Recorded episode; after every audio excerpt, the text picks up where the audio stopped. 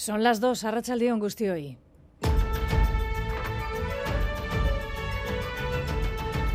Crónica de Euskadi con Aichiber Bilbao. Comenzamos por Baracaldo, pendientes de la operación que lleva a cabo la Erchaincha desde primera hora de la mañana, mejor dicho, desde ayer, para detener a la persona que la noche del viernes sustrajo el arma no reglamentaria, un arma personal de la vivienda de un agente de la Policía Vasca. El consejero de Seguridad, Joser Coreca, nos daba en estos micrófonos de Crónica de Euskadi fin de semana algunos detalles en torno a este suceso. El arma no es un arma oficial, sino un arma particular. Se sustrajo y se la llevó y que se inició una búsqueda a partir de ese momento que todavía no ha culminado la persona está identificada, se sabe quién es, pero no se ha dado todavía con ella. Aporta complejidad especial al asunto de que pues, la em, exnovia es víctima de eh, violencia de género y está calificada con un nivel de gravedad eh, eh, elevado. ¿no? Y se ha intensificado las medidas de protección de la mujer, claro. Varias dotaciones eh, de la Archainza están apostados en la zona cercana al camino de Zubilleta en eh, Baracaldo, un hecho rodeado de incógnitas si fue un robo fortuito o a sabiendas de que había un arma en esta casa, también como el propietario de la misma ha custodiado el arma.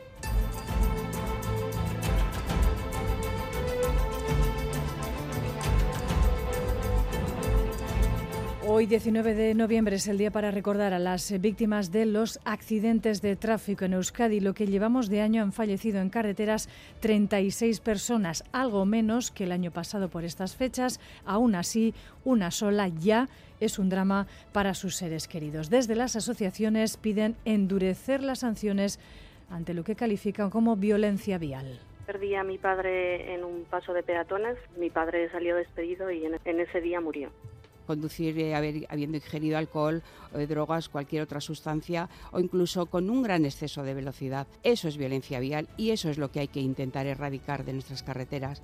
Y en Vizcaya el abastecimiento de frutas o verduras podría verse comprometido estos próximos días por la huelga que hoy y mañana están llevando a cabo los trabajadores almacenistas de estos productos en Mercabilbao. Protestan por la actitud de la patronal con la que negocian un nuevo convenio que ofrece subidas que consideran insuficientes a cambio de más flexibilidad para los trabajadores y trabajadoras. Lier Puente, las consecuencias de este planto se van a ver a esta tarde, a partir de la tarde.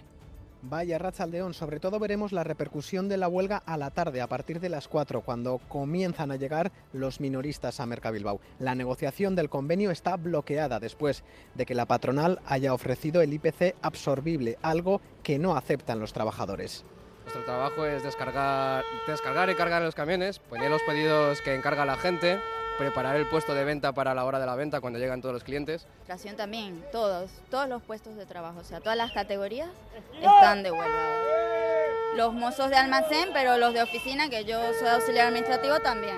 Y mañana lunes también irán a la huelga. Enseguida iremos a Mercabelbo para completar esa información en directo con Lier Puente. Y fuera de nuestro país, en Oriente Próximo, la idea de un posible alto al fuego para liberación de rehenes y con fines humanitarios en Gaza cobra fuerza tras las declaraciones del primer ministro catarí, quien ha asegurado que son menores los flecos que quedarían para ello logísticos, ha dicho, mientras la situación allí en la franja, en los hospitales, es dramática. Y de vuelta a casa, espléndido día hoy de Eric Rosa en Bilbao. Más de 10.000 corredores y corredoras apuntados en una jornada donde han incluso entrado al estadio de San Mamés en un homenaje al Atlético por su 125 aniversario. Una experiencia especial, nos decían. Muy bonita y la gente cantando y eso muy, muy chula, la verdad, única yo creo. Es increíble ver encima San Mamés vacío, con toda la gente ahí pasando, corriendo y el césped ahí a tus pies, es, es maravilloso. Vamos ahora ya con los titulares estrictamente deportivos. John Hernández, Arracha León. Arracha León, hoy es día grande en el mundo de la pelota. Esta tarde se disputa la final del 4 y medio entre Joaquín Altuna y Peyo Echeverría. Para el de Amezqueta es la octava final en la jaula, cuenta con tres chapelas, mientras que para el de Cenote es la primera gran final. Veremos quién se lleva ese duelo. Por lo demás, en balomano el Superamara Veravera ha rozado la machada, pero no ha podido pasar la eliminatoria ante el Sola noruego. John Zubieta, Arracha León. Hola, que hay a Rachaldeón, no ha podido ser, nos hemos quedado con la miel en los labios, 34-28 de victoria para el conjunto del Vera Vera, pero lo que es verdad es que lo ha luchado hasta el final y lo ha tenido prácticamente en su mano en el último segundo, un penalti que ha fallado finalmente el equipo del Vera Vera y al final, como decía, 34-28 no ha podido ser, no se ha podido clasificar el Vera Vera ante un público entregado que ha llenado al Casa. Es que Collón, en cuanto al fútbol, el Eibar visita esta tarde al Oviedo a las 4 y cuarto y ayer victoria balsámica para la Morevieta que derrotó por 2 a 0 al Tenerife. En baloncesto tenemos muchísimos partidos, Liga CB a las 5 de la tarde, doble cita, Basconia, Valencia Basket y Juventud Bilbao Basket. En Liga Femenina Endesa, doble cita también, a las 6 Lointec Guernica, Cadila Seu y a las 6 y cuarto Girona Araski. Por último, en Léboro juega el Guipúzcoa Basket ante el Cáceres en el Angula Saguina Garena, lo hará desde las 5 de la tarde. Es que Ricascollón, buscamos ahora el pronóstico del tiempo para las próximas horas. Saludamos en Euskalmet a Mayalen Martija. León, Mayalen. A León. Durante las próximas horas la situación no cambiará. El sol será el protagonista y las temperaturas máximas llegarán hasta los 20 grados en muchas zonas. A últimas horas del día, las nubes irán en aumento por la costa, pero hasta mañana no tendrán ninguna consecuencia. A partir de mañana sí, el ambiente cambiará considerablemente. Las nubes cubrirán casi por completo el cielo y lloverá en el norte desde la mañana y la lluvia se extenderá hasta el sur a partir del mediodía. Además, por la tarde esperamos que los chubascos puedan ser más intensos cerca de la costa. La temperatura descenderá y además el viento del noroeste soplará con fuerza, lo que hará que la sensación de frío se acentúe. Así que con la nueva semana el tiempo tomará un toque mucho más invernal. Es que Mayalen, un saludo de nuestros compañeros y compañeras de la reacción de esta crónica de Euskadi fin de semana. Aquí en el control técnico coordinan hoy Asier Aparicio y Maitane Bujedo. Son las 2 y 6 minutos de la tarde. Comenzamos. Crónica de Euskadi con Aichiber Bilbao. En Baracaldo, en la zona de Camino de Zubilleta, se centra desde ayer la búsqueda del joven que sustrajo este pasado viernes un arma, no la de trabajo, un arma personal de casa de un agente de la Archancha, de la Policía Vasca. Xavi Segovia, ¿cuál es la última hora del asunto? Sí, la Archancha ha acordonado desde este mediodía con cuatro patrullas una zona boscosa de las calles Camino de Zubilleta y Alday de Baracaldo, donde se cree que el sospechoso podría estar escondido en una chabola o inmueble del lugar, un dispositivo que se habría activado después de que se dieran la voz de alarma por parte de un particular. Se trata de una zona cercana a su vivienda donde ya ayer se procedía a la inspección, pero sin éxito. Fue entonces cuando la Archancha activaba un amplio dispositivo, incluso más allá de Baracaldo, para tratar de localizarlo. Se trataría de un joven de 19 años que ayer habría robado en Baracaldo el arma personal de un agente de la Archancha modelo Glock 19, un arma que no sería el arma oficial. Al parecer, el presunto autor habría entrado en la vivienda de la Archancha y se apropió de una riñonera que contenía el arma y su placa. Se desconoce si el presunto autor tuvo intención de robar el arma o se la encontró al acceder a la vivienda. El consejero de Seguridad Josué Coreca confirmaba en Radio Euskadi que el joven ya ha sido identificado. Recordaba que la posesión de armas es legal siempre que se cumplan escrupulosamente los controles para la obtención de permisos y se cumplan las normas establecidas que competen a la Guardia Civil. El joven tendría graves antecedentes por violencia de género contra su expareja, por lo que se ha reforzado la seguridad de la exmujer que ya tenía una protección especial. El consejero de Seguridad Civil del Endacari del Gobierno Vasco, entrevistado hoy en Crónica de Euskadi fin de semana, al margen de este asunto, en clave ya más política, Coreca considera eh, que no va a ser una legislatura fácil la que comienza ahora en el Estado. Los partidos que apoyaron a Pedro Sánchez, el suyo propio también, ha destacado, están ya pidiendo pasos concretos en lo comprometido a cambio del apoyo al presidente español. En Euskadi, por ahora sin noticias de la convocatoria electoral, esto es, se mantendría para el mes de junio, Ercoreca no desvela, Xavi, si se presta a estar en esa quiniela. Sí, Ercoreca prevé que el mandato de Pedro Sánchez será complicado porque debe ponerse de acuerdo con muchos partidos en todo momento. Ante las inminentes elecciones vascas, el consejero de Seguridad ha asegurado aquí en Radio Euskadi que Urcuyu no trabaja en un adelanto electoral. Lo que se diga a este respecto son todo conjeturas porque efectivamente es el Endacari quien decide sobre este particular, ¿no? Y el Endacari en el Consejo de Gobierno, eh, por lo menos hasta la fecha, para nada ha compartido eh, ninguna reflexión que tenga que ver con eh, el adelanto electoral, todo lo contrario, ¿no? Añade Arcoreca que el Gobierno vasco sigue trabajando para lograr más apoyos para los presupuestos de 2024 que se aprobarán el próximo 22 de diciembre. El consejero, sin embargo, cree que la oposición está haciendo planteamientos inasumibles, ha dicho, en un ambiente preelectoral, lo que impide una negociación real. Yo precisamente creo que porque están las elecciones a la vuelta de la esquina, por lo que los grupos parlamentarios han elevado tanto el diapasón y han hecho planteamientos tan abiertamente eh, electoralistas, eh, inasumibles, digamos, en los esquemas presupuestarios con los que vino operando el gobierno, que eh, han hecho ya imposible de entrada una, una negociación real entrando en el fondo de los temas. ¿no? Ante la negociación con los sindicatos de la Chancha, Arcoreca ha criticado que hayan cambiado de estrategia para dejar de lado todas las demandas que hacían hasta ahora y condicionarlas a un incremento salarial del 20%, una decisión, recordaba, que debe tramitarse en la Mesa General dependiente del Gobierno Central y no en la sectorial. En este Día de Víctimas de Tráfico, el consejero de Seguridad ha recordado que los fallecidos descienden 36 en lo que va de año, pero el objetivo asegurado debe ser cero muertos en las carreteras.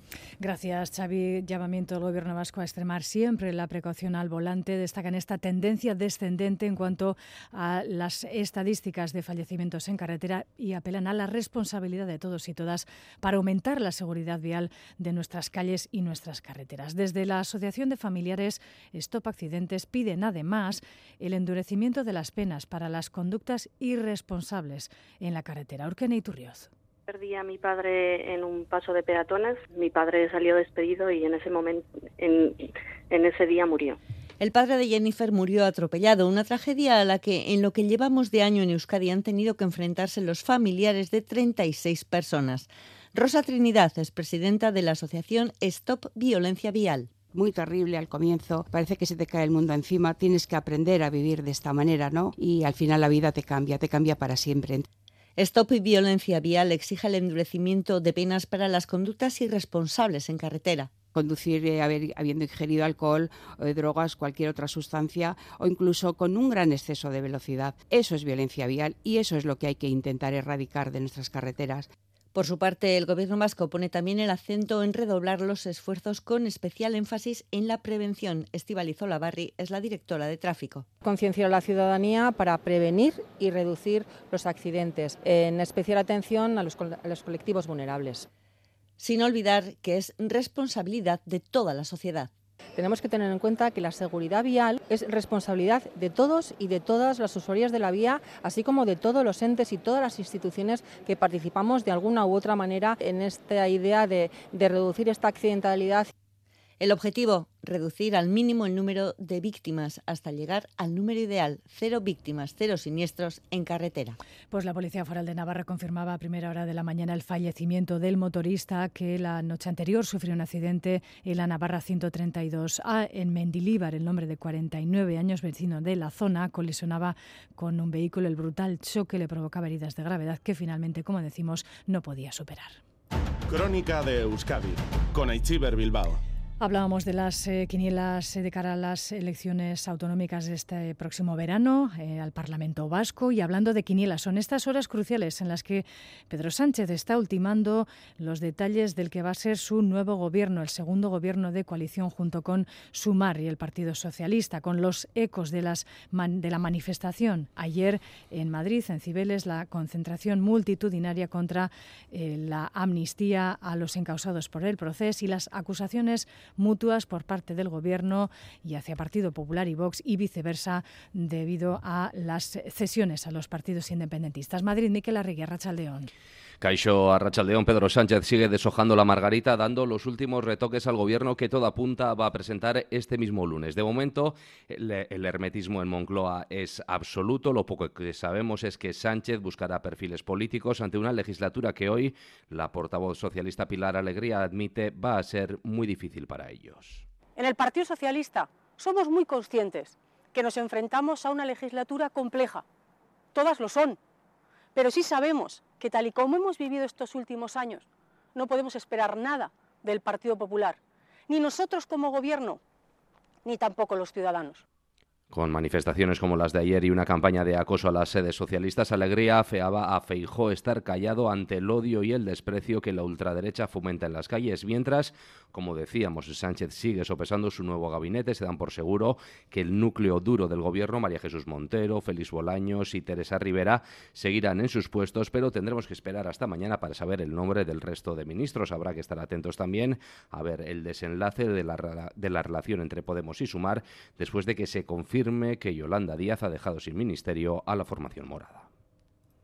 Gracias, eh, Miquel. Euskal Herria Bildo ha valorado hoy muy positivamente la manifestación que ayer reunía en Bilbao a, en torno a 30.000 personas bajo el lema Nació Agará, la reivindicación de la nacionalidad eh, vasca. La parlamentaria Ollana Echevarrieta de la formación ha dicho que la movilización demuestra que la izquierda Berzale tiene un proyecto sólido, ha dicho, para hacer frente a los retos del país orgullosas y contentas de no solo de la imagen, sino de la movilización y del músculo social y político que ha sido capaz de organizarse en torno al reto que se nos ha abierto como país del debate nacional y nos da la confianza en demostrarnos que estamos siendo capaces de responder a los retos a corto, medio, pero sobre todo a largo plazo, que eso demuestra que tenemos proyecto para este país y que el futuro de este país es Euskal Herria Bildu. Las 2 y 15 minutos de la tarde continuamos en Crónica de Euskadi fin de semana y nos vamos ahora a Basauri, a la sede de Merca Bilbao, un día donde eh, los domingos se trabaja, sobre todo los domingos por la tarde, de cara al abastecimiento de la semana para los negocios minoristas. El sindicato ELA mantiene hoy y también mañana lunes una huelga entre las y los trabajadores almacenistas del sector de frutas, verduras y plátanos. Denuncian que en la negociación del convenio la patronal solo apuesta por aumentar la flexibilidad de los trabajadores y trabajadoras, sus horarios, a cambio de subidas salariales muy por debajo del IPC. Basauri Merca Bilbao, Lier Puente, adelante. A Ratzaldeon Bay, hoy habrá aquí poca fruta, verdura y plátanos en los almacenes de Mercabilbao. Los almacenistas están protestando para pedir mejoras en su convenio que afecta sobre todo al mercado de abastos de Bilbao. El sindicato ELA, con un 90% de representación de los 500 trabajadores, denuncia que la patronal está actuando con mala fe, intentando alargar y retrasar los plazos, con propuestas regresivas para no renovar el convenio, ofreciendo reducciones de bajas, aumento de la flexibilidad y subidas muy por debajo del IPC. La última propuesta ha sido el IPC absorbible, algo inaceptable para el sindicato. Una línea roja. John Anders Ela. La patronal nos lanza de que no, que el IPC tiene que ser absorbible. La patronal sabe que en el Mercado Bilbao el firmar el IPC absorbible es, es, no firmar el IPC, porque lo que suben por un lado a los trabajadores les va a quitar por otro lado. Eso lo sabe la patronal, que eso es infirmable y en consecuencia mm, no hemos llegado a un acuerdo y la huelga ha empezado hoy. Critican también la estrategia de la patronal de intentar negociar individualmente. Los mayoristas eh, han intentado negociar de manera individual para desmovilizar a sus trabajadores y que la huelga sea lo menos efectiva posible. Nosotros decimos, sean 15 empresas, sean 20 empresas dentro del mercado Bilbao, mientras haya dos empresas que no suban el IPC, que no suban el IPC, que no garanticen el IPC no absorbible, nosotros estaremos con esos trabajadores, aunque queden dos empresas. Los domingos son habitualmente jornadas de mucha actividad en Mercabilbao, sobre todo a partir de las 4 de la tarde, cuando llegan los minoristas a adquirir el género para sus tiendas. Los almacenistas también han convocado una jornada de huelga mañana lunes, que junto a la de hoy podría provocar falta de producto fresco en las fruterías vizcaínas. Es que Collier en directo desde la sede de Mercabilo en, Basauri. Abrimos ese capítulo ahora de sucesos porque hemos conocido, Susana Armentia, que un hombre ha sido condenado a nueve años de cárcel por abusar sexualmente de su hija de 14. Los hechos ocurrieron en 2003. Sí, los tocamientos y agresiones sexuales se producían en el domicilio del padre aprovechando que estaban solos y durante las estancias que establecía el convenio regulador tras el divorcio. Unos hechos que ocurrieron a lo largo de 2013 cuando la menor tenía 14 años y que el ahora condenado reconoció durante el juicio. Esta confesión le sirvió para que el fiscal y acusación particular rebajaran su petición de cárcel a nueve años. La sentencia judicial considera ahora al hombre responsable de un delito continuado de agresión sexual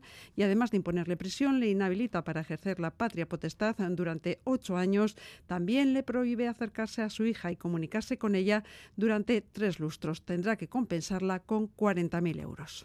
Y se lo contábamos en portada, el gobierno de Qatar cree que las negociaciones para la liberación de los rehenes en manos de Hamas en Gaza están muy avanzadas. Así lo ha dicho hoy su primer ministro tras reunirse con el alto representante de la Unión Europea para la política exterior, Josep Burrell, que se encuentra, como saben, de giro oficial por los países de la región de Oriente Próximo. El Washington Post asegura que el acuerdo está prácticamente cerrado y que incluiría un alto el fuego de cinco días por parte de Israel. Agustín Saronandia. El primer ministro qatarí, Mohamed bin Abdulrahman Al-Thani, ha denunciado que con cada minuto que pasa el desastre humanitario, moral y legal en Gaza sigue creciendo, aunque ha abierto una ventana a la esperanza al asegurar que los puntos pendientes de cara a un acuerdo para lograr la liberación de los rehenes son menores. Los desafíos que quedan en las negociaciones son muy menores en comparación con los desafíos más grandes. Son más logísticos, son más prácticos y yo creo que con la voluntad de ambas partes podremos hacer avanzar este acuerdo para garantizar que los civiles sean liberados. Al mismo tiempo, Al-Thani ha acusado a Israel de no respetar las convenciones y prácticas internacionales y ha pedido un esfuerzo para llegar a un acuerdo entre Qatar y la Unión Europea que permita lograr una solución permanente y pacífica a la crisis. Por su parte, Borrell ha destacado el papel de Qatar como facilitador de un acuerdo para la liberación de los rehenes, a la vez que ha criticado duramente los bombardeos israelíes contra instalaciones civiles. Ha subrayado que la ayuda humanitaria es urgente, pero que hay que ir más allá y lograr soluciones políticas. El Ministerio de Sanidad de Gaza ha dicho que todos los hospitales de la ciudad se encuentran fuera de servicio y que solo quedan operativas dos pequeñas clínicas. Las 2 y 20 minutos de la tarde. Hace dos horas que las urnas se han abierto en Argentina. Más de 35 millones de personas están llamadas a votar obligatoriamente en el país para decidir en segunda vuelta quién liderará el gobierno de Argentina, si el actual ministro de Industria Sergio Massa o el candidato ultraliberal Javier Milei. Este último se impuso en la primera ronda, pero hoy nada es seguro. Ambos parten muy igualados y la ciudadanía no sabe qué elegir la vía actual, el peronismo, muy lejos de dar soluciones al país y el populismo de tierra quemada radical de Milei. Buenos Aires, Iñaki Aramayo, Racha León. A Rachaldeón, desde hace poco más de dos horas han quedado abiertos los colegios electorales en los que más de 35 millones de argentinos habilitados elegirán al presidente para los próximos cuatro años. Las encuestas coinciden en un empate entre el ultraliberal Javier Milei y el ministro de Economía Sergio Massa, y el resultado de hoy no está claro todavía, ya que mucha gente aseguró que está aún indecisa. Javier Milei en la primera vuelta fue apoyado por el 30% de los votantes que aprueban su mensaje contra la clase política y es un ferviente opositor al aborto, se proclama narcocapitalista y planea dolarizar la economía, entre otros.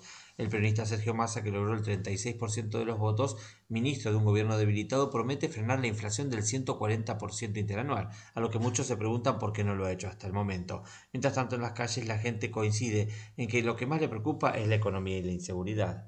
Eh, la economía, lo que más me preocupa, la inseguridad, eh, bueno, los salarios que son bajísimos. La inseguridad, la inflación. Por otro lado, los principales empresarios pidieron a ambos candidatos bajar la inflación, fomentar el empleo, respetar la seguridad jurídica y garantizar políticas de Estado para salir de la crisis y crecer. Los colegios electorales cerrarán dentro de ocho horas y se espera que los primeros resultados se conozcan a partir de las dos y media de la mañana de Euskal Herria.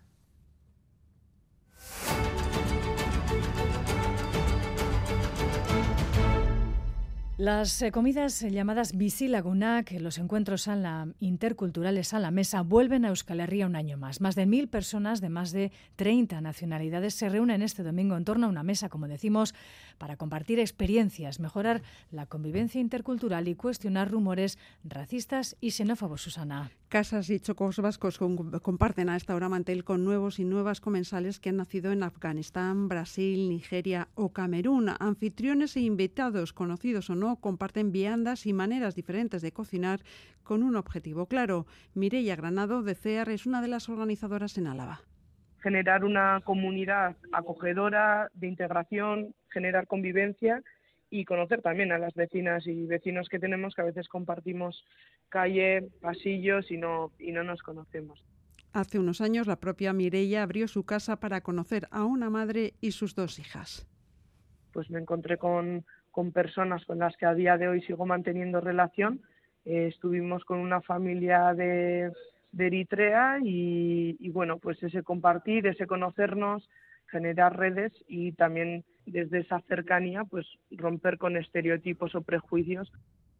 En Álava participan en esta séptima edición de Visilagunac más de mil personas repartidas en cerca de 40 comidas y diferentes localidades de todo el territorio, además de Gasteiz. Gracias, Susana. Y lo escuchábamos en portada, 34 edición de la Eric Rosa y en Bilbao, en el centro de la capital vizcaína, que está cerrada al tráfico desde primera hora de la mañana. Más de 10.000 atletas inscritos en una eh, prueba popular que ha teñido de gran ambiente la villa con un día, por cierto, espléndido. Este año la organización ha querido rendir homenaje al Athletic Club por su 125 aniversario y la carrera ha discurrido, discurre por San Mamés. Y es que el Athletic tuvo en su día una división de atletismo. Un reportaje de Xavi Segovia.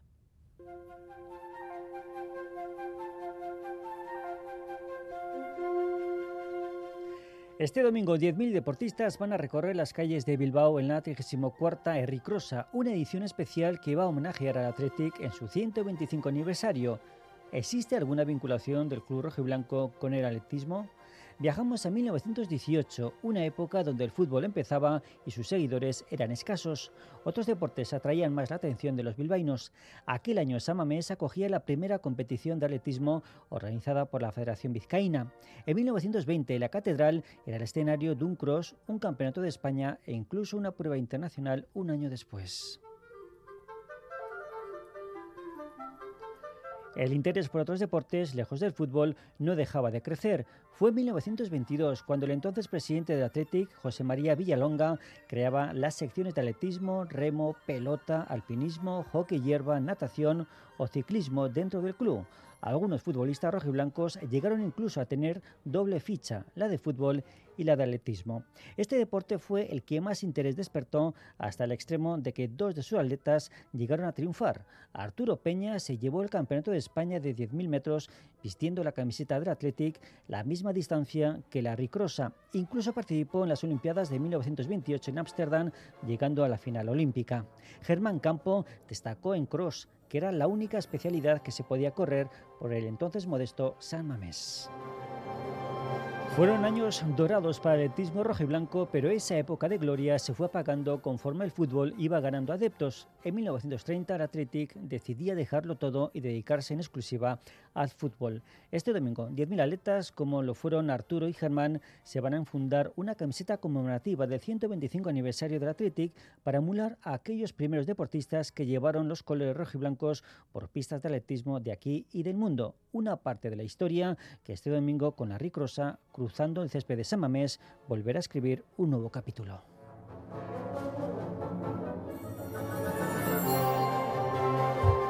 Y es una de las imágenes de esta pasada noche, el fortísimo destello de un misil o los restos del mismo lanzado desde la base militar que Francia tiene en la localidad de Biscarros, en Landas, y que se ha visto desde muchos lugares de Euskal Herria y también otros eh, países europeos. Twitter se ha llenado, por cierto, de fotos y vídeos del bólido, en este caso armamentístico, en forma desde Bayona, Inise Butrón.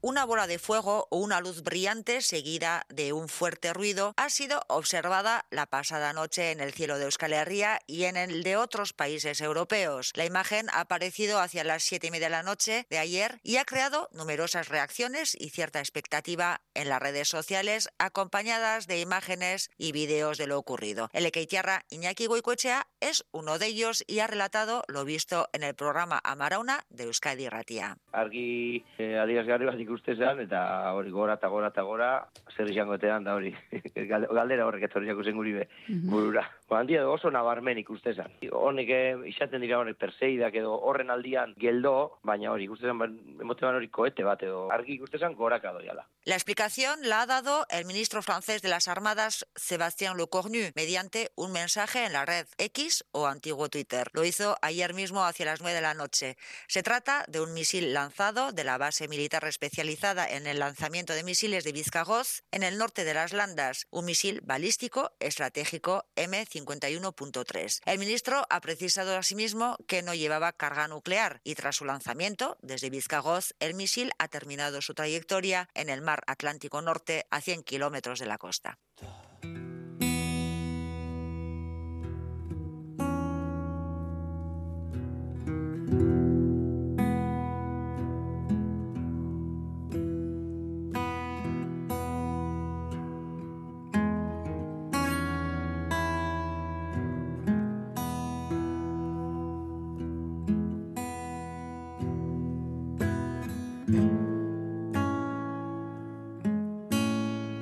Vamos poniendo punto y final a esta crónica de Euskadi fin de semana con música, la música de Moshal, un proyecto coordinado por el músico y productor Gerni Carra, Anot Minteguía, hoy su música en Ascoitea Matadero.